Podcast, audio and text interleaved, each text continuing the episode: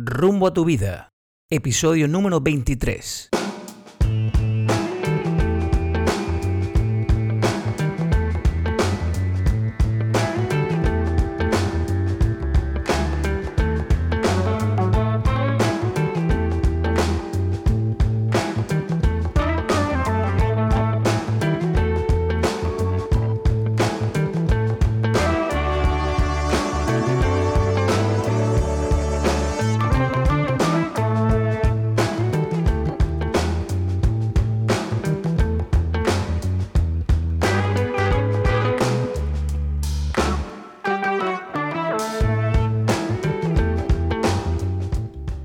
Redes sociales hay aplicaciones en las que indicamos nuestros lugares favoritos. Bien, pues en el día de hoy nuestra invitada sería mi lugar favorito. Es una de esas personas con las que da gusto estar y pasar tiempo. Ese tipo de personas que desprenden energía positiva.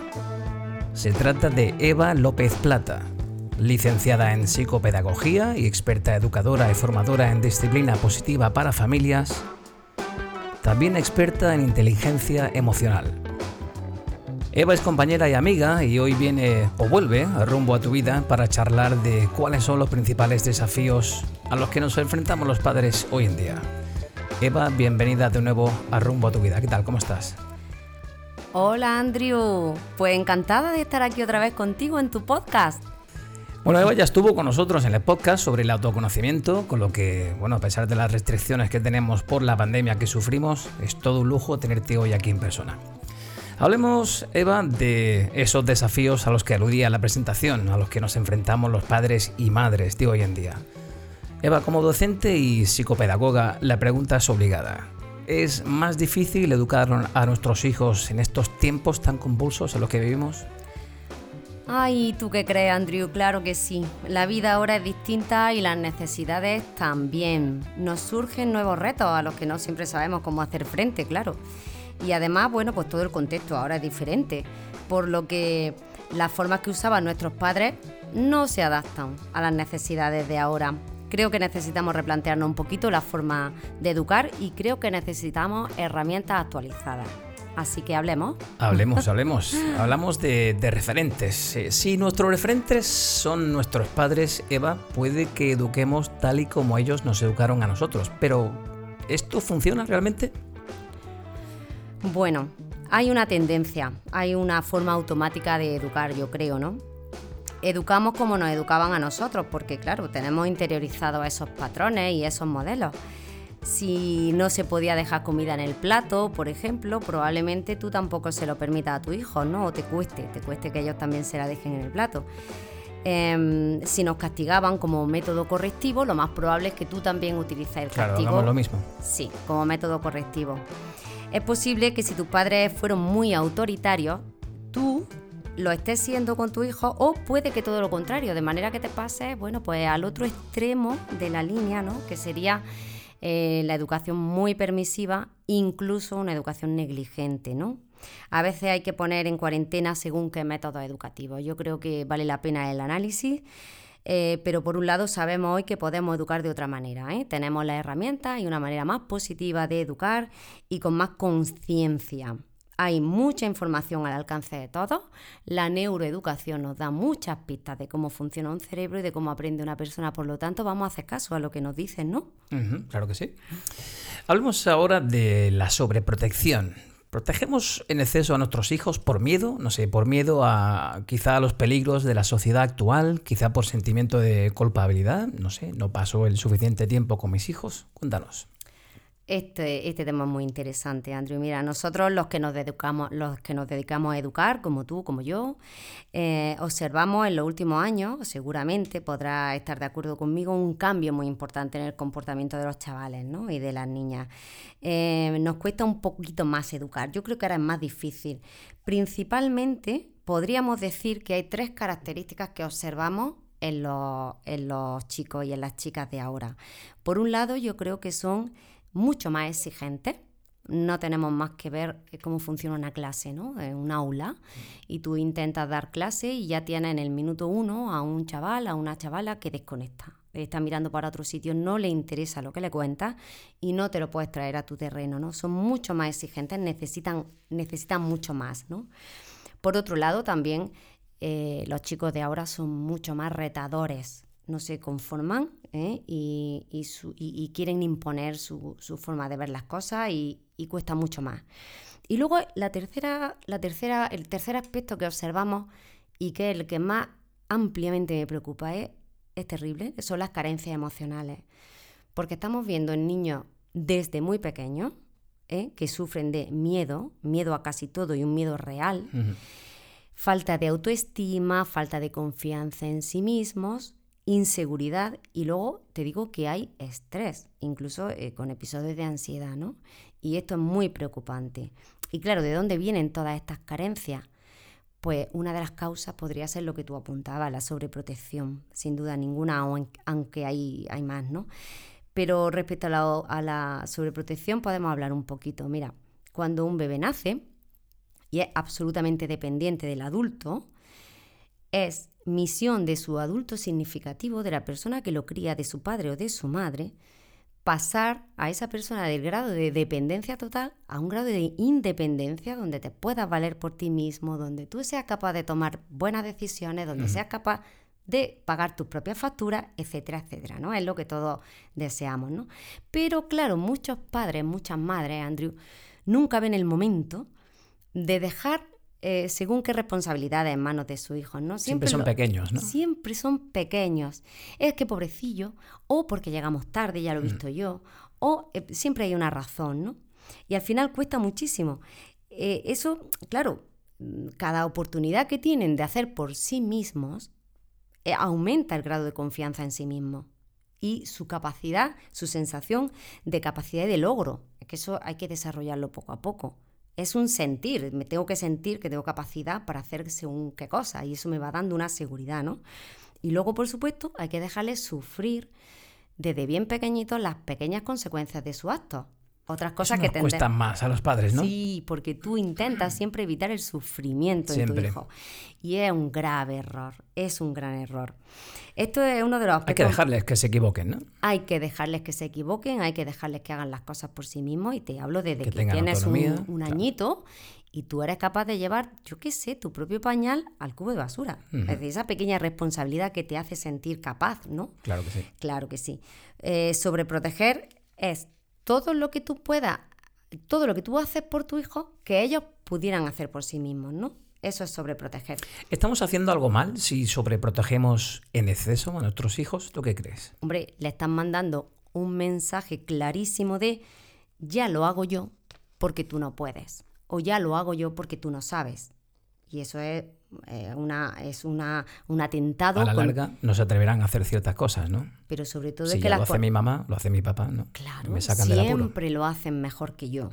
Y luego la consecuencia inevitable es disminuye mi autoestima, aumenta, aumenta mi miedo, aumenta mi inseguridad y por, por, supuesto la falta de confianza en mí mismo. Claro. O sea, que no me es que no sé hacer esto, yo es que no, no sé hacer un bocadillo. Pero es que además, un pasito más no me quiero porque no me gusto.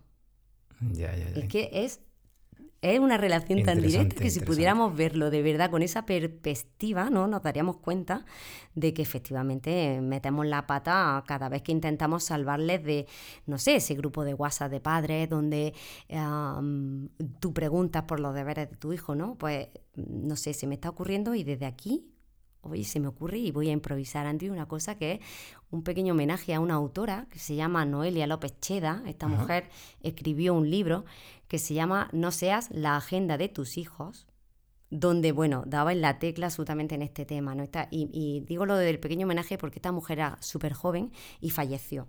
Falleció por un problema de salud que tuvo y tal, justo en, en la cumbre de su carrera, ¿no? Estaba, era una gran divulgadora, ¿no? Y ella, ella decía esto, no seas la agenda de tu hijo que sean ellos los que se organicen. tienen que ser autónomos, tienen que hacer cosas. No hay que recordarle los deberes ni lo que tienen que hacer. Eh, ¿Por qué tenemos siempre, Eva, este sentimiento de culpabilidad? De no, no sé si lo estoy haciendo realmente bien con mis hijos. ¿Paso el suficiente tiempo con ellos? No sé. ¿Por qué siempre nos sentimos así? Como que no estamos llegando a donde debiéramos llegar. Pues mira, Andrew, desde que somos padres, el primer día que nace nuestro hijo nos inundan emociones potentísimas. Una de ellas es la ilusión, la, alegría, ¿no? Estamos a tope de, ilusión con el, nuevo, con el nuevo proyecto, con la nueva vida que tenemos. Sin embargo, luego hay una emoción pegajosa que nos va a acompañar hasta el día en que nos morimos, que es el miedo. El miedo a que mi hijo sufra, el miedo a no hacerlo bien, el miedo a que pase algo, el miedo al que qué pasará o qué no pasó, etcétera. Siempre, siempre hay miedo. Y da igual la edad que tenga nuestro hijo. Miedo a que salga. O sea que no pasa, eso no pasa. No pasa. eso se llama responsabilidad de por vida, ¿no? Cuando ves a ese pequeño bebé en, tus brazos, dices, bueno, es una responsabilidad hasta que yo me muera, ¿no? Sí, pero aquí estoy yo para decirte una cosa, Andrew. Dime. Eh, frente a ese miedo que es razonable, pero que nos va a hacer cometer muchísimos errores, como todos los que estamos ya hemos hablado hasta ahora y los que nos quedan por hablar hay una fórmula que nos falla y es que hay que optar por ser valiente. O de quién educa a tu hijo, ¿no? Eh, decides tú. ¿Educa el miedo o educas tú desde la conciencia? Y para eso estamos aquí, para ayudar a que los padres sean conscientes. Qué bueno. Al menos si te deja llevar por el miedo, que seas consciente de cada decisión que tomas, ¿no? Tenemos que ser valientes, tomamos nota. Tenemos que ser valientes. Hablemos ahora de la sobreestimulación. Vivimos en la época de la inmediatez. Las generaciones de nuestros hijos ya han nacido rodeadas de tecnología. Todos tenemos en casa, no sé, tablets, iPads, móviles, portátiles. ¿Cómo podríamos gestionar mejor esa sobreestimulación a la que muchas veces se ven sometidos nuestros hijos? Pues yo en este caso asociaría la sobreestimulación con la aceleración. Si quieres, en otro podcast, que seguro que estará encantado, hablaremos de las nuevas tecnologías y todo lo que esto conlleva. Porque, Andrew, esto da para un tema aparte. Sin embargo, cuando hablamos de, de sobreestimulación, ya yo aquí me iría más con el tema que, nos, que tratamos ahora a la aceleración. ¿Por qué? Pues porque yo creo que los niños y niñas de ahora van a muchísima velocidad, porque nosotros los adultos los hacemos vivir en un mundo rápido y veloz, ¿no? Esto, esto les lleva a poner el foco siempre en lo que hay después. Yo no sé si tú has tenido alguna vez la experiencia con tu hijo o con tus alumnas, ¿no? Pero yo sí la he vivido de estar viviendo un momento súper divertido, súper emocionante, por ejemplo, ese último día de Navidad, de cole, que mm. estamos siempre programando actividades divertidas, ¿no? Y los niños con una súper ilusión, que se lo están pasando bombas, vienen y te preguntan, pero después, ¿qué vamos a hacer? ¿Y luego qué vamos a hacer? Que es esa cara que pone tu hijo, tu hija, cuando está abriendo el primer regalo de los Reyes Magos, ahora que estamos en esta época, ¿no? Y de repente tú sabes que están abriendo el regalo, pero el ojo lo tienen en el siguiente. Mm. Ese es el ritmo de vida que llevan nuestros hijos, ¿no? Hay que poner freno a eso, ¿no? Hay que poner freno porque eso te aleja. Hay que pararse un poco a, observar nuestro alrededor, ¿no? Pero además somos nosotros los que tenemos que educarlos en eso, Andrew. Mira, esto nos aleja mucho de la empatía, ¿no? De vernos, de mirarnos, de sentir.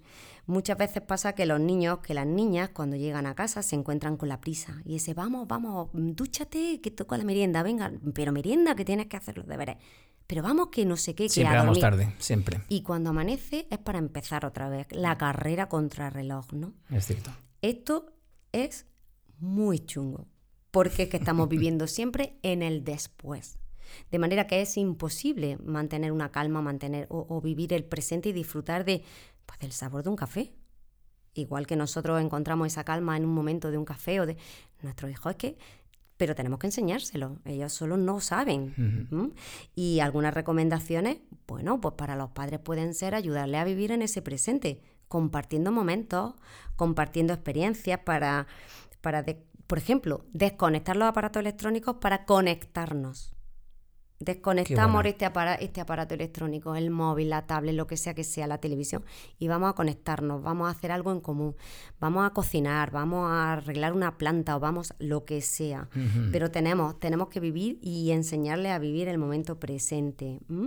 Establecer un horario puede ser una buena idea en casa porque hace que, bueno, pues que tú tengas clarísimo lo que viene después sin tener que estar preocupado por qué vamos a hacer después de esto, ¿no? Y, bueno, modificar nuestra forma de hablar, Andrew, no sé si estarás de acuerdo conmigo, pero ese tengo que, tengo que, mm. vamos a intentar cambiarlo por el voy a, de manera voluntaria, ¿no? Porque yo he oído niños de seis años, es que no he podido hacer esto porque tenía que, tenía que, que tengo que, cuando llego a casa, ¿no? y es un vocabulario heredado del adulto muy peligroso. Qué interesante. Mm. Eh, Eva, acerca de la desigualdad en los gustos de nuestros hijos y de los nuestros propios, evidentemente existen diferencias generacionales en ciertas etapas, como por ejemplo puede ser la adolescencia, todo es un rollo, todo es aburrido, las actividades en familia cada vez cuestan más. Como tú dices, ¿cómo, podríamos iniciar ciertas actividades en familia o hacer, hacer que el tiempo en familia fuese lo que antaño? Uy, qué difícil. Mira, mm, todo va a depender del momento evolutivo en el que esté el niño. No es lo mismo la primera infancia o esa edad entre los 6, 11 o 12 años o esa temida adolescencia para muchos padres o madres, no es lo mismo. Tenemos que entrenarnos los papás desde que son bien pequeños y tenemos que ir conociendo y aceptando las características de cada etapa. Es que es muy importante saber cuáles son las necesidades de nuestros hijos también, ¿no? Claro. En cada momento, claro que sí. Y, y bueno, mm, a ver qué hacemos con todo esto, ¿no? Hay que interactuar, hay que convivir, hay que criar a nuestros hijos desde que nacen con el objetivo clarísimo de qué padre quiero ser. Es que no vale que te llegue a la adolescencia y que tú digas, eso. que yo quisiera compartir. Claro, ¿y ahora qué hago? ¿Y ahora cómo hago que mi adolescente valore el tiempo en familia? hay un trabajo previo, ¿no? Que hay que hacer, ¿no? Es que desde que naces, tú tienes que saber qué padre eres. Desde que deseas ser padre, tienes que saber a lo que, en lo que te estás metiendo y a lo que te quieres comprometer. Eso es fundamental. Tú no puedes pretender una cosa que luego, además, luego el conocimiento de la etapa evolutiva. Un niño de dos años te necesita 100%. Tienes que tirarte al suelo, tienes que jugar con él. Un adolescente funciona de otra manera. Y nosotros tenemos siempre, siempre, siempre que intentar conectar con ellos y trabajar la comunicación como un pilar de la convivencia. La comunicación, porque siempre tiene que estar abierta esa vía, ¿no? Y compartir momentos, compartir hobbies, sabiendo que va a llegar un momento en el que tu hijo va a necesitar despegarse de ti. Qué miedo, qué miedo eso, ¿eh? Pues tienes que estar preparado para ese momento, que nos suele pillar por sorpresa y no sé por qué, porque la adolescencia tiene muy mala fama y aquí estamos para adornarla y embellecerla, porque yo creo que es una etapa maravillosa de la vida. Y, pero tenemos, tenemos que ser muy conscientes y prepararnos para ella. El hecho de que no compartamos los mismos gustos no debería de ser un problema en principio a menos que esto nos separe mucho de nuestros hijos, ¿no? En cuyo caso tú siempre puedes hacer ese acercamiento, ese sacrificio. Oye, que me encantaría que mi hijo mañana me acompañara a una caminata a la montaña y al tío no le da la gana. Pues mira, perdona, ¿cómo le va a dar la gana? Eh, entendemos que con la edad que tiene no sea lo que más le apetezca. A lo mejor tú tienes que hacer el ofrecimiento de acercarte a la, a la Play, ¿no? Y no lo sé. Esto es un ejemplo como, como otro cualquiera, ¿no? pero desde luego que, tenemos que, buscar y, ese término medio en el que conectemos y encontremos la manera de pasar tiempo juntos. Pero eso va desde, desde pequeño, no esperes que tu adolescente... Mm, mm. Fíjate que antes, tomando café, antes de grabar Eva, eh, hablamos de, de los referentes, de nuestros hijos, ¿no? Y yo te comentaba que ahora, de adulto, me doy más cuenta que nunca que mi gran referente fue mi padre. Me ha inculcado disciplina, responsabilidad, esfuerzo y muchos otros valores. ¿Quiénes dirías tú, Eva, que son hoy en día los principales referentes de nuestros hijos? Bueno, pues también depende de la edad de nuestro hijo, porque eh, los referentes de nuestros hijos pequeños somos los padres, además somos su héroes, ellos quieren ser como nosotros. Ellos te imitan cuando te afeitas, ellos te hacen todo lo que tú haces, eres mm. su héroe, ¿no? Sin embargo, cuando llega la adolescencia y esa etapa en la que, bueno, pues como hemos dicho antes, mm, tanto miedo nos da por el desconocimiento, ¿no? Realmente, a ver, ¿cuáles son sus referentes? Ya te digo yo que tú no lo eres. ya te digo yo. Eso me lo has dicho antes y me, me ha dolido, me ha dolido. No, porque tu hijo va a ser, tú vas a ser el referente de tu hijo cuando tu hijo tenga sus treinta y tantos años, cuando necesite eh, solucionar problemas de su vida y, te recuerde a ti eh, en esos problemas, ¿no? Como lo harían, ¿no? Pero ahora mismo no, lo siento. Es muy importante mantener esos ojos muy abiertos y esas orejas muy abiertas y además desde cierta distancia para ver ¿por qué un día tu hijo se empeña en que quiere un piercing o quiere no sé qué? Mm? ¿De dónde viene todo eso, no? Claro, ¿de dónde viene? Probablemente venga de pues un referente de él en las redes Del sociales. youtuber de turno. o de donde sea. Totalmente. Fíjate que tú ya has pasado, tú tienes dos hijos eh, universitarios ya, Sí. ya pasaron esa mm, dura etapa de la adolescencia. ¿Cómo lo gestionaste tú esto? Cuando te llegó el momento de todo y por qué, y esto es un rollo y no me apetece, ¿cómo gestionabas tú esos momentos? Pues también con mucho dolor. No es nada fácil, ¿eh? No, no es nada fácil. Y además eh, ha sido la razón por la que yo he estudiado, me estoy formando y estoy aprendiendo sobre la adolescencia, porque no puede ser que para un padre sea tan difícil. Y resulta que uno de los trucos está en darte cuenta cuáles son las características de la adolescencia como etapa evolutiva. ¿Qué caracteriza a un adolescente? El pensamiento adolescente. ¿Cuáles son sus referentes? Eh, eh, ¿Qué es lo que le interesa? Pero sobre todo cómo funciona su cerebro. Cuando aprendes cómo funciona el cerebro de un adolescente, que para tu información te voy a decir que no termina de desarrollarse hasta aproximadamente los 25 años, con lo cual mis hijos lo siguen siendo. Vale. pero ese fue el motor que a mí me, me- me impulsó a aprender y a decir, no puede ser que esta etapa sea tan dura. Pero si es un proceso maravilloso en el que pasamos de niño a adulto, es un proceso muy duro. Oye, Te y, que se, me ocurre, se me ocurre escuchándote, porque tú, al igual que yo, tienes hijo e hija. Sí. Eh, ¿Te fue más fácil con tu hijo o fue al contrario? ¿Fue más fácil con tu hija pasar la, la adolescencia? ¿Cómo fue Pues fueron ese viaje? dos adolescencias completamente diferentes. La de mi hijo, que es el mayor, fue una adolescencia, como te diría yo, silenciosa. Él se encerraba más en su mundo, él necesitaba su espacio, él se comunicaba muy poco. Y la de la niña fue una adolescencia, o está siendo, porque bueno, a pesar que tiene 20 años, pero todavía tiene ese punto de. ¿eh? de que le falta un poquito, ¿no? Y, y es diferente, es una adolescencia mucho más ruidosa.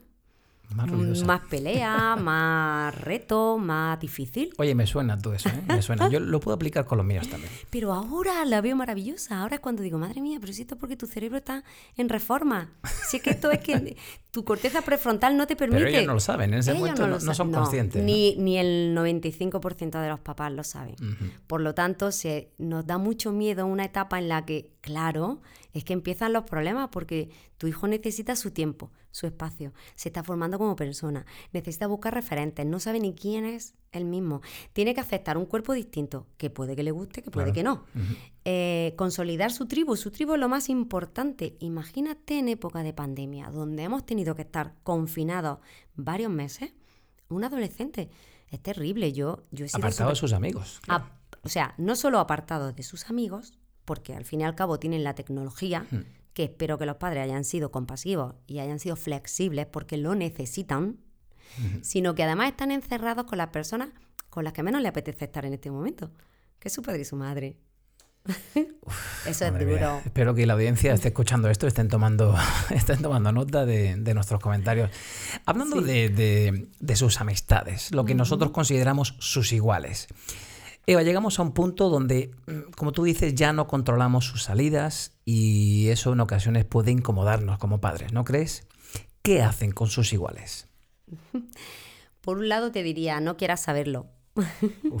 y por otro lado te digo, qué maravilla, ¿no? Eh, mira, mm, están haciendo tribu, están buscando su identidad, están con las personas que tienen que estar porque son las únicas que los entienden y que los entienden de verdad. Son las personas que no le pueden faltar nunca. Preocúpate si un adolescente no tiene un buen amigo o una buena amiga. No hace falta que tenga una tribu grande, no, no es necesario, pero es necesario que tenga su referencia, que tenga esas personas que nunca le van a fallar, con las que se identifica plenamente. Oye, y, y nosotros no tenemos que ser amigos de nuestros hijos, ¿no? Eso que se dice mucho, yo que soy amigo de mi hijo.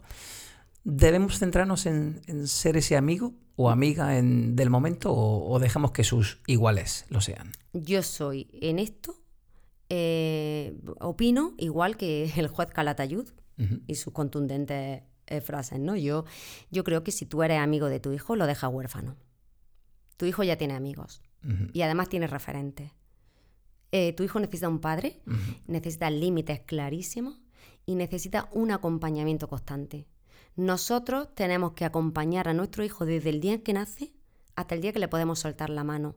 Y la adolescencia es una etapa en la que tú tienes que estar un poquito más retirado, un poquito más separado de tu hijo, ¿no? A la distancia justa en la que él o ella sepa que tú estás ahí para cuando, cuando te, te va a necesitar. Vale. Pero sin interferencia. Esa, esa habitación que los padres eh, tanto sufrimos cuando vemos la habitación cerrada por horas, ¿no? ¿Y qué estar haciendo ahí? Pues que se está construyendo como persona. Déjalo estar, ¿no? Tú tienes que ser el padre. Vale, vale, vale.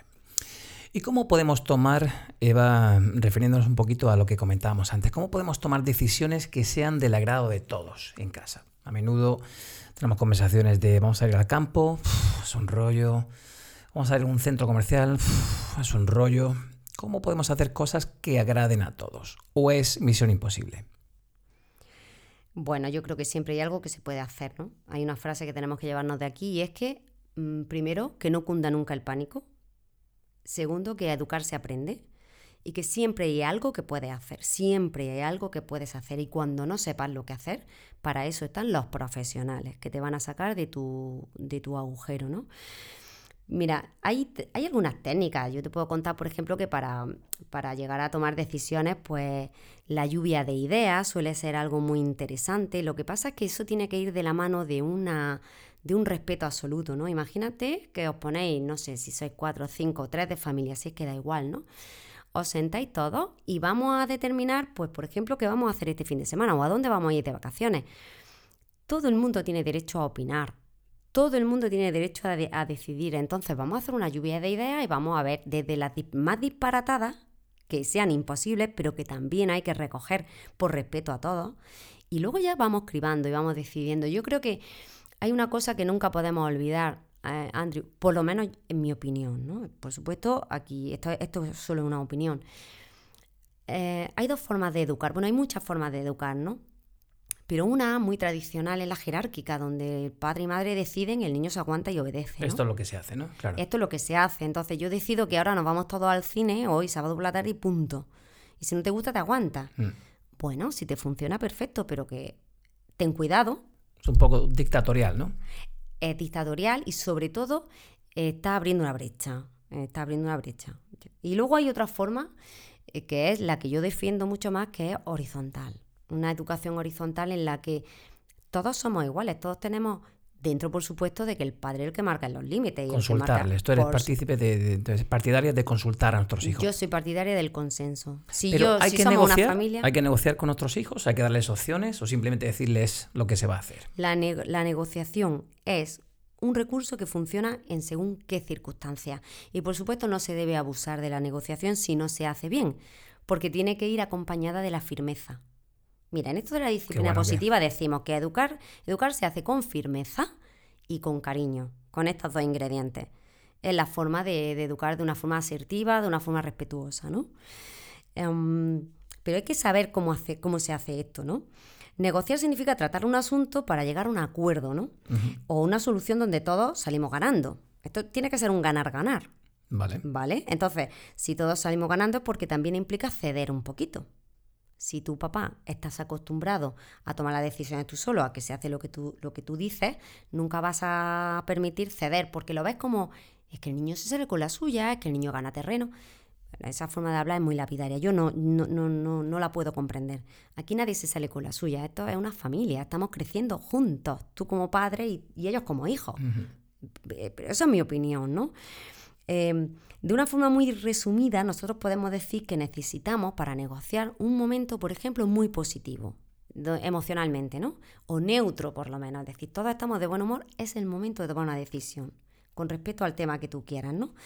Pero nunca desde el enfado, desde la ira, acaba de, de haber un problemazo, ahora vamos a negociar esto porque esto ya no puede volver a pasar. Ese no es el momento de negociar. Vale. Porque estamos en, secuestro amigdalar, es que estamos eh, en un momento en el que mm, tu corteza prefrontal, que es la que toma las decisiones, no puede trabajar, porque la parte más primitiva de tu cerebro te tiene secuestrado, ¿no? digamos un poco básicamente cómo funciona el cerebro. ¿no? Hay que poner el asunto en cuestión y cada uno va a dar su punto de vista sin ser interrumpido, sin ser juzgado. Es decir, esto es un procedimiento, esto es un proceso que hay que seguir en la negociación.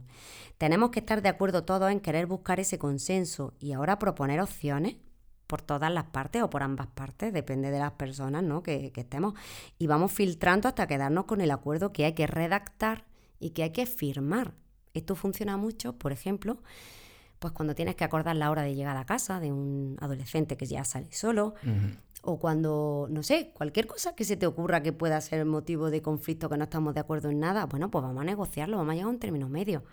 Pero papá, tendrás que ser consciente de que si te pones a negociar es para que todos salgamos ganando, por lo tanto, tú tienes que ser flexible. Vale, o sea que digamos que esto, esto de la familia es como una especie de congreso de los diputados, ¿no? Donde hay que acordar entre todos, más o menos, la decisión menos mala. Bueno, también hay excepciones. A veces es unilateral, Andrew, porque si tú vas a regalar, por ejemplo, el primer móvil a tu hijo, eso ya, eso ya parte de unas condiciones que tú tienes que poner. Claro. Bueno, pues a lo mejor ahí tú aceptas este regalo, este regalo va acompañado de este contrato, ¿lo firmas sí o no? horas, de, horas de uso de ese dispositivo, bueno, de eso podemos hablar eh, próximamente si cuando hablemos, cuando pues ese tema que queda pendiente del uso, de, la tecnología. Muy bien. y hablemos ahora del, poco tiempo en familia. Mm. Eh, hoy, más que nunca, tenemos eh, obligaciones laborales, ellos tienen sus estudios, actividades extraescolares, extraescolares exámenes, etcétera. ¿Cómo podemos hacer que ese tiempo sea un poco más, digamos, de calidad? Bueno, esto es una novedad de la educación en los tiempos modernos. Quizá es un planteamiento muy nuevo, ¿no? Muy novedoso. Responder nos llevaría a una profunda reflexión acerca de las tomas de, decisiones de cada cual, ¿no? Eh, bueno, ¿por qué trabajo tanto? Eh, ¿Cuál es la escala de valores de mi vida? ¿Cuánto del dinero es importante en mi vida, por ejemplo? ¿no? Esta reflexión nos puede llevar al cambio que se está produciendo respecto a la educación de antes. Hemos pasado de la cultura del ser a la cultura del tener. Y esto es algo que se observa mucho en la educación ah, también hoy en día, ¿no? Porque nosotros tenemos que pasar mucho tiempo dándole uso a esas cosas que tenemos y se nos olvida el ser, ¿eh? Y mucho cuidado porque, bueno, yo creo que es un tema muy, muy importante, ¿no? Somos muy responsables de todo esto, sin embargo nos sentimos muy víctimas mm, en este tema, ¿no? Los papás, uy, no tengo tiempo, pobrecito mi hijo, no sé qué. Igual a veces lo suplo con regalos, lo suplo con cosas, ¿no? Esto es muy importante. Cada cual tiene que mirar hacia su vida y ser muy consciente de las decisiones que va tomando, de cómo vive, de cómo educa, de saber que todo... ¿Qué prioridades tiene cada uno en su vida? Y todo tiene un precio. Un niño o una niña nunca debería estar solo tanto tiempo. Y si no hay más remedio, pues replantéate muy bien el tiempo que pasas de calidad, como tú dices, ¿no? Yo creo que siempre tiene que quedar claro a tu hijo o a tu hija en este caso, ¿no? Eh, que le quede muy claro dónde está y cuál es la vía abierta para que siempre esté ahí. En este momento no estoy, pero, pero, pero de alguna manera siempre estoy. Es decir, esa, esa vía de comunicación con ellos, ¿no? Es, es, tremendamente importante, porque si no tienes más remedio de que dedicar muchísimo tiempo al trabajo o porque a ti te guste aficiones que te, que te, que te llevan muchas horas fuera de casa, ¿no? Tú tienes que tomar una serie de decisiones. Yo creo que, oye, hay que ser muy coherente con lo que somos como padres, ¿no? Y, lo, ideal es, lo ideal es tener en cuenta lo que tú sientes, lo que siente tu hijo, y no tanto como las horas que pasamos juntos, ¿no? Que haya un canal abierto en el que él sepa que tú estás ahí siempre y comprometerte con algunos momentos en los que siempre vas a estar. O sea, no me, no me falles. Si hemos quedado para tal evento, para tal momento, para no me fallen, ¿no? Claro, hay que ser coherente. Claro. Y ese poco o mucho tiempo que tiene que ser de calidad. Ese poco mucho tiempo tiene que ser de calidad. Tiene que ser que desconectes tu teléfono y que te conectes con tu hijo. Esa, eso, me encanta. Vale, me quedo con esa frase. Es que desconéctate de tu... Para conectarnos. Y conecta tu wifi personal, ¿sabes? Con tu hijo y dedícaselo al 100%. Si llegas cansado del trabajo, Andrew, y te sientas en tu sillón a ver tus redes sociales, entonces, ¿en qué plano quedamos como familia? Claro, estamos mandando el mensaje erróneo. Totalmente. Eva, ¿qué podemos hacer cuando nuestros hijos nos faltan al respeto? Pues mira, Andrew, nosotros educamos desde antes de ser padre. antes de ser padre, cuando tú decides que quieres ser padre, tú ya, tú ya tienes que tener una serie de cosas muy claras en tu cabeza. Eso, eso es así, ¿no? Más que nunca aquí también te preguntaría de qué edad estamos hablando. A mí me sorprende ver niños en el supermercado, por ejemplo, ¿no? Como sus padres se niegan a comprarle no sé qué chuche o no sé qué cosa y el niño pega a sus padres, ¿no? Mm, eso es complicado de ver para una persona que tiene los ojos que yo tengo que, pongo el foco en esas cosas, ¿no? Y, me, y, me, cuesta mucho. Educarse hacia fuego lento. No podemos dejar pasar cosas, no podemos sobreproteger a nuestros hijos, dejarles solos mucho tiempo y quejarnos de que nuestro adolescente nos falta el respeto. A ver.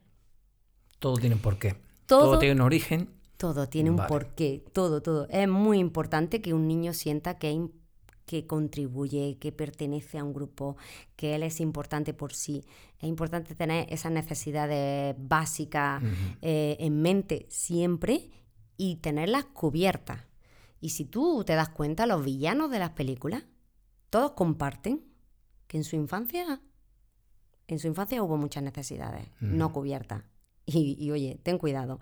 Si te levanta la mano por primera vez un adolescente, mira a ver si es que te la ha levantado otras veces antes y no te has dado cuenta o se lo has dejado pasar porque pobrecito es muy pequeño, no sabe lo que hace, ¿no? Y si no, la primera vez que te falte el respeto, en cualquier caso, nosotros tenemos que comunicarnos con mucho, con mucho respeto, con mucha asertividad, o sea, no, caer, no caer en el enfado, ¿no? No caer en la ira del momento, ¿no? Claro, tú tienes que ser el modelo en ese caso de lo que... Entonces, entonces cógete a, lo que, ¿no? Rosenberg, ¿no? Y su, y su comunicación no violenta, que tenía una fórmula maravillosa. Es decir, te, explico lo que acaba de pasar con, las, con mis palabras, te cuento cómo me siento con eso que tú me has hecho, te, te cuento cuáles son mis necesidades, yo necesito que tú me respetes y me trates de otra manera, te pediría, ¿no? Y hace esa petición, te pediría que a partir de ahora esto no vuelva a pasar, ¿no? Por ejemplo.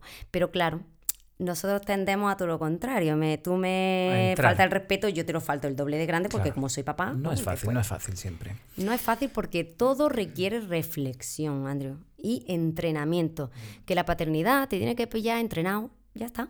No es fácil, no es fácil eso de la paternidad. Aquellos que estén pensando en tener hijos, ojo, ¿eh? Eva, antes mencionábamos la sobreestimulación, en mm. parte por, culpa de la tecnología que nos rodea. ¿Cuándo, creo que esta pregunta te la habrán hecho como un millón de veces, ¿cuándo eh, sería aconsejable empezar a usar la tecnología? Madre mía. Esto te, suena, es un ¿no? ¿Te melón que si quieres lo abrimos, pero bueno, abrimos un poquito, un poquito. Vamos a abrirlo un poquito. Mira, Primero tenemos que escuchar lo que dice la neurociencia al respecto, porque para eso la tenemos, que nos da muchísima información y que nos ayuda a tomar decisiones como estas tan importantes.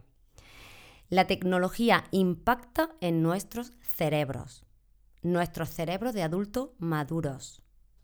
Imagínate lo que hace en un cerebro infantil, que no está maduro. Tenemos que saber que la Asociación Americana de Pediatría, por ejemplo, lo tiene clarísimo. Antes de los dos años, cero pantallas. Cero pantallas. De los dos a los seis años, ¿vale? Una hora al día ya es mucho. Bueno, pues el gran Rafa Guerrero, al que yo sigo muchísimo y que recomiendo desde aquí porque en las redes es Rafa Guerrero Darwin, es un, neuropsicólogo divulgador increíble, ¿no? Este hombre también lo tiene claro. Dice, vale, pues aparte de lo que dice la Asociación Americana, yo digo que de los 0 a, los 6 años, cero pantallas. Nada de Baby Einstein ni nada de eso. Nada de nada, Andrew. Y te da la, la explicación, es muy fácil. Un cerebro de un bebé se desarrolla, para desarrollarse, ¿no? Necesita estimulación. Bueno, pues necesita luces, movimiento y ruido y sonido. sonido. Qué casualidad que es lo que te da un móvil. Es lo que te da. Mm. Y luego, a ver, porque, porque cuando tú estás sobreestimulando ahí, el desarrollo de la parte frontal del cerebro, que no está desarrollado, es decir, que hemos dicho antes que un, que un cerebro se termina de desarrollar aproximadamente a los 25 años. Imagínate el impacto cuando todo va tan rápido, con tanto brillo, con tanto movimiento, con tanta velocidad, y de repente me dicen en el cole que la A con la M y que no soy capaz de prestar atención. Y que tengo que concentrarme en las siete clases que tengo al día. Es imposible. Es imposible. Y sobre todo porque, eh, además, un término de Rafa Guerrero, el chupete emocional, que me encanta porque no puede ser más gráfico y más visual. El chupete emocional. Cualquier día que vayas a cualquier lugar público, un bar o una plaza, tú verás a un niño enganchado a un móvil. Niño, es la hora de que yo descanse, toma el teléfono. Yo lo he visto hoy, a mediodía lo he visto. Y es que lo veo siempre. Es terrible, porque estamos diciéndole a nuestro hijo, lo estamos poniendo en modo avión, cállate que yo estoy ahora en un momento mío, ¿no? Y estás desconectando completamente de tu hijo y enseñándole que uno se calma con eso. Toma, cálmate, cállate. Es que ese tema es terrible, a mí me, pica, me, pica, demasiado. Bueno, pues emplazamos a la audiencia a que escuchen ese segundo podcast que tenemos sobre el uso y el abuso de la, de la tecnología. Eva, como decía al principio de nuestra charla, eh, eres uno de esos lugares favoritos para mí. Me gustaría agradecerte el que te hayas podido pasar por nuestro podcast para ayudarnos a entender mejor a nuestros hijos y darnos esos tips útiles y herramientas a los que, a los que somos padres para gestionar mejor pues, todo este tipo de situaciones que a diario tenemos en casa y, y fuera de ellos. Así que te esperamos ansiosos en el siguiente episodio para que nos hables de el buen uso y no el abuso que nuestros hijos pueden hacer de la tecnología. Feliz Navidad y muchísimas gracias y que tengas un año fantástico. Pues feliz Navidad, feliz año 2021. Espero que nos traiga lo mejor que nos merecemos. Que sea mejor que el anterior, ¿no? Sí, y que seamos, bueno, pues todo lo que podamos divulgar y, los que vamos por delante, pues adelante, aquí estaremos. Muchísimas gracias, Eva. un abrazo.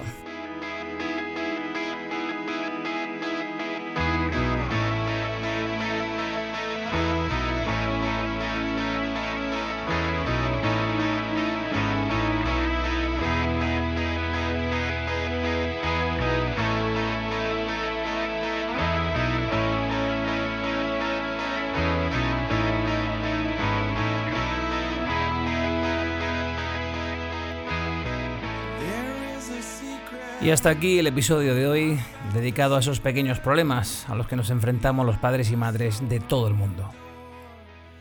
Me gustaría agradecer de nuevo a Eva su colaboración y también me gustaría dar las gracias a los miembros de nuestra audiencia por sus mensajes de apoyo desde todo el mundo.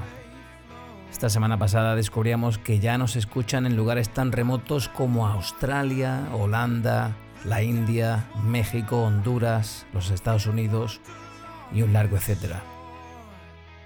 Gracias de corazón por crear esta pequeña gran comunidad en la que se está convirtiendo nuestro podcast.